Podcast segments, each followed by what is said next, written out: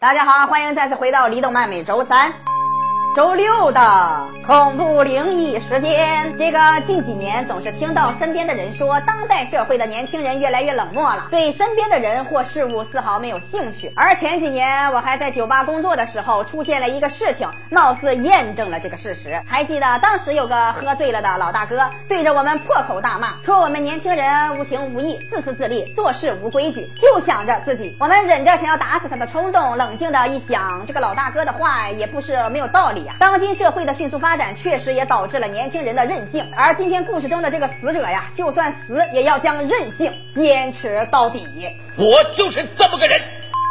今天的故事是。风之某个月黑风高的夜晚，小明下班失落的回到家，结果一阵阴风迎面而来。小明走进客厅，发现客厅的窗户并没有关好，这就有些奇怪了呀。因为早上看小电影的时候，明明就关好门窗了呀，为何会被打开呢？虽然有些反常，但是小明并没有多想，因此他关上了窗户，去浴室洗了一个热水澡。但是没有泡多久，一阵阴风再次来袭。小明回到客厅，发现客厅的落地窗再次被打开。小明将窗户再次关上，并且感觉到貌似有什么东西进入到了房间内。难道又是隔壁爱吃小汉堡的八哥又跑到自己家厕所里吃屎了？放点生菜和生炒，大白豆腐韭菜花，今天早餐就吃草。一觉醒来五点半，睁眼闭眼得吃饭。如果口味淡，倒点酱油来一啊，真香！哎呀。此时电话铃突然响起。小明接起电话，是女朋友马美的妈妈。小明一边跟伯母聊天，一边寻找可能藏在厕所废纸篓里的老八，但是并没有发现老八的踪影，貌似自己的屎并不适合他的胃口。这时，小明和伯母聊起了他刚刚过世不久的女朋友。伯母担心小明伤心过度，所以打电话来安慰他，怕他因为过度思念马美而寻短见，用刀具伤害自己的小肉肉。而小明的心思貌似并不在马美的身上，因为客厅的窗户再次打开了。这这次小明想要关上窗户，但是任凭他如何的用力，都无法关闭这诡异的窗户。突然一阵飓风将小明吹飞，马美的相框也摔到了地上。无奈的小明看着马美的照片，突然想起他好像还有一个死去的女朋友啊。这时电话再次响起，小明接起电话，而电话那边传来了一阵大浪淘沙的声音，然后伴随着一个沙哑的说话声：“去死。”呃，小明听到了说话声，吓得缩成了一团。这个声音好像就是马美的声音呢，并且一直在重复着“去死”两个字。小明一看马美来索命了，所以连忙跟马美道歉，说一切都是他的错，是他害死马美的。要不是他不愿意出去找太郎，马美也不会因为找太郎而死于交通事故。于是小明做出了一个决定。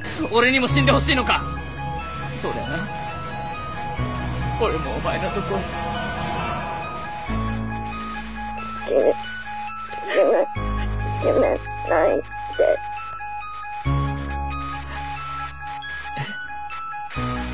死ねないで死ねないで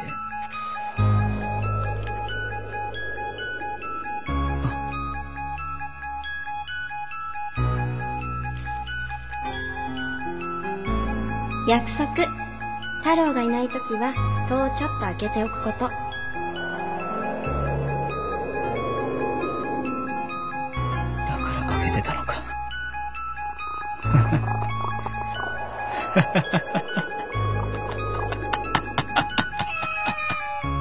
伴随着小明笑出了猪叫声，这个故事可能大家看的是一头雾水呀。我就用我的理解方式来跟大家简单的讲解一下吧。首先，小明因为死了女朋友，所以有那么一点儿点儿的伤心，因此他最近的心情并不愉悦。但是如果玩两把王者的话，估计也就会晴转多云了。所以女朋友的死对他并没有什么大不了的。因此，当马美打来电话的时候，他觉得可能是因为自己太冷漠了，所以马美来索命了。但是令他没有想到的是，死去的马美也并没有在乎他的死活，而是只关心。自己的猫，因此小明发现他们二人都是无情无义、无理取闹的人，就算阴阳两隔，也将关我屁事精神发挥的如此自如，所以无奈的笑出了猪叫声。这个冷漠可能是我们新一代年轻人最大的缺点，对欺凌视而不见，对他人从不理解，宁愿在网上做为所欲为的键盘侠，也不愿意理解他人为了生活付出的辛酸努力。希望大家可以多多善待他人，少在网络上发表攻击别人的言论，因为说不好哪一天你可能就会变成受害。者的喜欢节目的朋友可以关注李董漫，我们每天十一点半和四点半都会更新，不要错过精彩节目。咱们下期再见。